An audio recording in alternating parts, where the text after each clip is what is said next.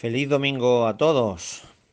Bueno, pues hoy vamos a tener este momento de encuentro personal con el Señor.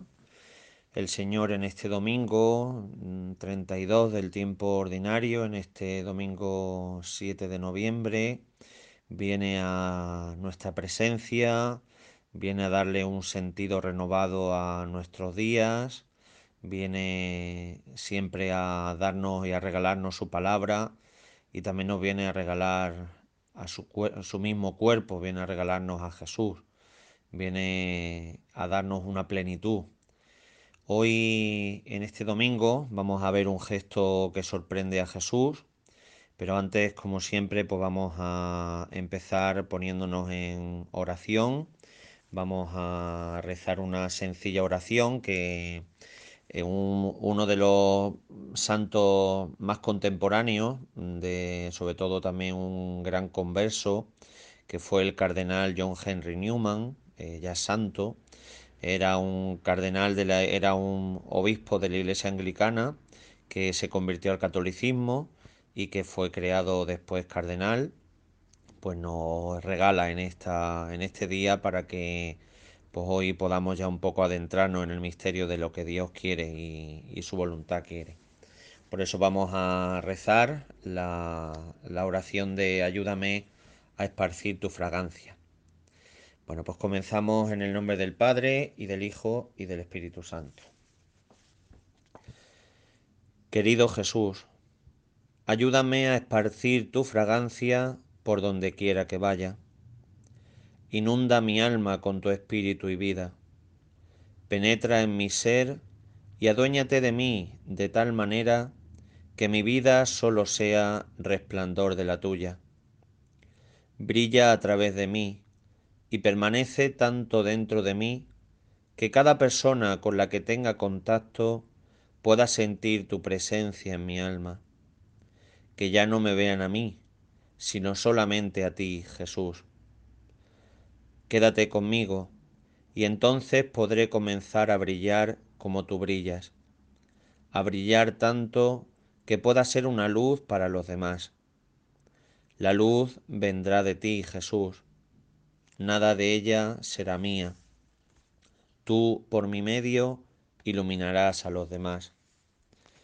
Permíteme así alabarte con la alabanza que tú más quieres, iluminando a otros a mi alrededor que más que con palabras te predique con mi ejemplo, con la fuerza que arrastra de la compasión de mis actos, con la evidente plenitud del amor que mi corazón siente por ti. Amén. Gloria al Padre y al Hijo y al Espíritu Santo, como era en el principio, ahora y siempre, por los siglos de los siglos. Amén.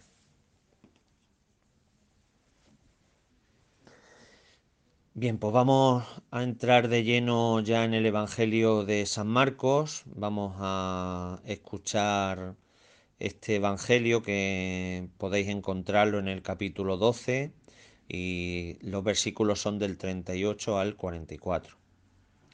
Dice así. En aquel tiempo Jesús, instruyendo al gentío, les decía, Cuidado con los escribas les encanta pasearse con amplio ropaje y que les hagan reverencias en las plazas, y buscan los asientos de honor en las sinagogas y los primeros puestos en los banquetes, y devoran los bienes de las viudas y aparentan hacer largas oraciones. Eso recibirán una condenación más rigurosa. Estando Jesús sentado enfrente del tesoro del templo, observaba la gente que iba echando dinero Muchos ricos echaban mucho. Se acercó una viuda pobre y echó dos monedillas, es decir, un cuadrante. Llamando a su discípulo le dijo, En verdad os digo que esta viuda pobre ha echado en el arca de las ofrendas más que nadie, porque los demás han echado de lo que les sobra, pero esta, que pasa necesidad, ha echado todo lo que tenía para vivir. Palabra del Señor.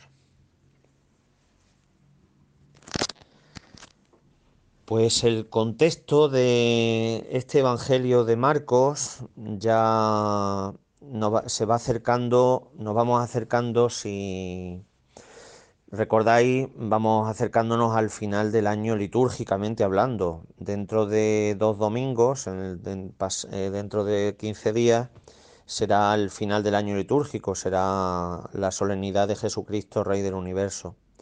Es por eso por lo que las lecturas, tanto de este domingo como las del que viene, nos van a hablar de los tiempos finales, nos va a hablar de qué va a pasar o nos está previniendo de lo que puede pasar en los tiempos finales.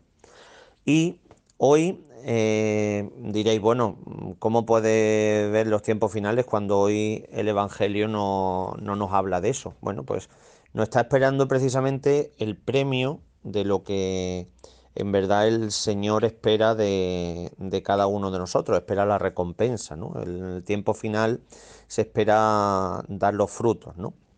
Bueno, pues hoy hemos visto cómo Jesús primero pues ha visto la actitud farisaica, pero también se ha quedado sorprendido por esa actitud de esa viuda, ¿no? Hoy la actitud farisaica, que es la primera que, que quisiera invitaros a analizar, es una actitud que hacen una cosa o predican una cosa y hacen otra cosa totalmente distinta, ¿no? Esa es la actitud del fariseo, ¿no? Que dice que eh, cuidado porque le encantaba pasearse con ropaje, le hagan reverencia y, como dice, qué importante, devoran los bienes de las viudas sin hacer nada, ¿no? O sea que como que la actitud farisaica es recibir pero no dar, es eh, predicar Mm, perfectamente y luego no dar ejemplo, ¿no? No, o como dice un refrán, ¿no? Predicar y no dar trigo, ¿no?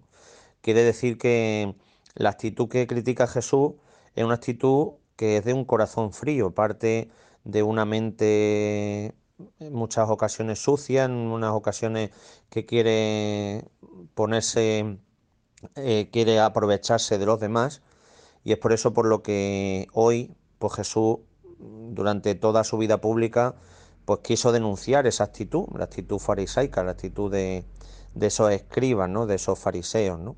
Pero hoy, como he dicho, hoy Jesús, en un momento de, de observar los que pasaban y llevaban el tesoro al templo, como aparentemente se dice, ¿no? Pasar, el pasar la cestilla, ¿no? Cuando se pasa la cestilla en la iglesia, significa que uno intenta dar la necesidad al templo, ¿no? Intenta dar la necesidad para, el sostenimiento de los sacerdotes, para el sostenimiento de, muchas cosas, ¿no? Sobre todo para, para los más pobres.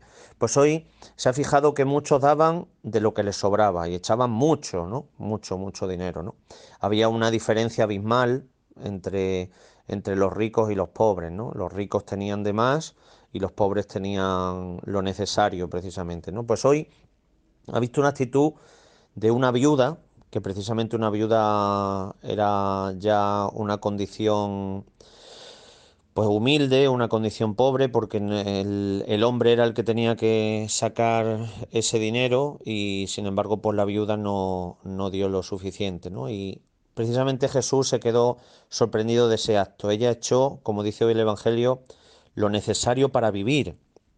Quiere decir que a lo mejor esa ayuda lo estaba pasando mal y sin embargo sabía que si ponía sus bienes al servicio del Señor, desde su pobreza, desde su sencillez, desde su simplicidad, ella sabía que ahí es donde de verdad algún día pues sabría que luego recibiría. Ella ha sido la actitud contraria a los fariseos. Los fariseos recogían y esa viuda que no tenía nada, sin embargo, lo daba, ¿no?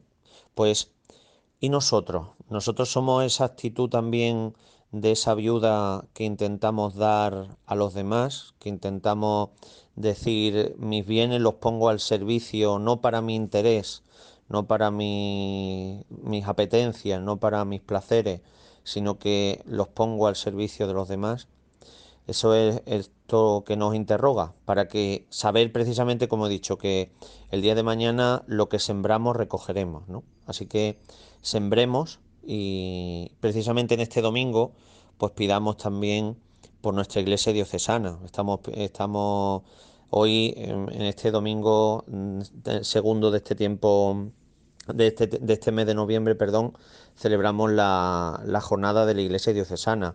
Es una colaboración porque entre todos hacemos iglesia, ¿no? Desde la oración común, desde la sinodalidad que estamos metidos ahora de lleno, desde precisamente la corresponsabilidad y desde compartir los bienes, ¿no? Así que cada cosa que demos, económica, social o esos bienes y los dones que nos ha dado, el Señor por supuesto que no se los queda, sino que precisamente el que parte y comparte, reparte. Así que hoy os invito a que demos gracias a Dios por tantas viudas que tenemos a nuestro alrededor y que ojalá, pues, como, esa viuda, pues también podamos dar razones siempre desde nuestra vida, de nuestra fe al Señor. Pues feliz domingo a todos, que el Señor os bendiga y un saludo pues, de parte de, Jesús, eh, sacerdote de, de Linares. Pues un abrazo grande y feliz domingo y el Señor os bendiga y os guarde. Gracias.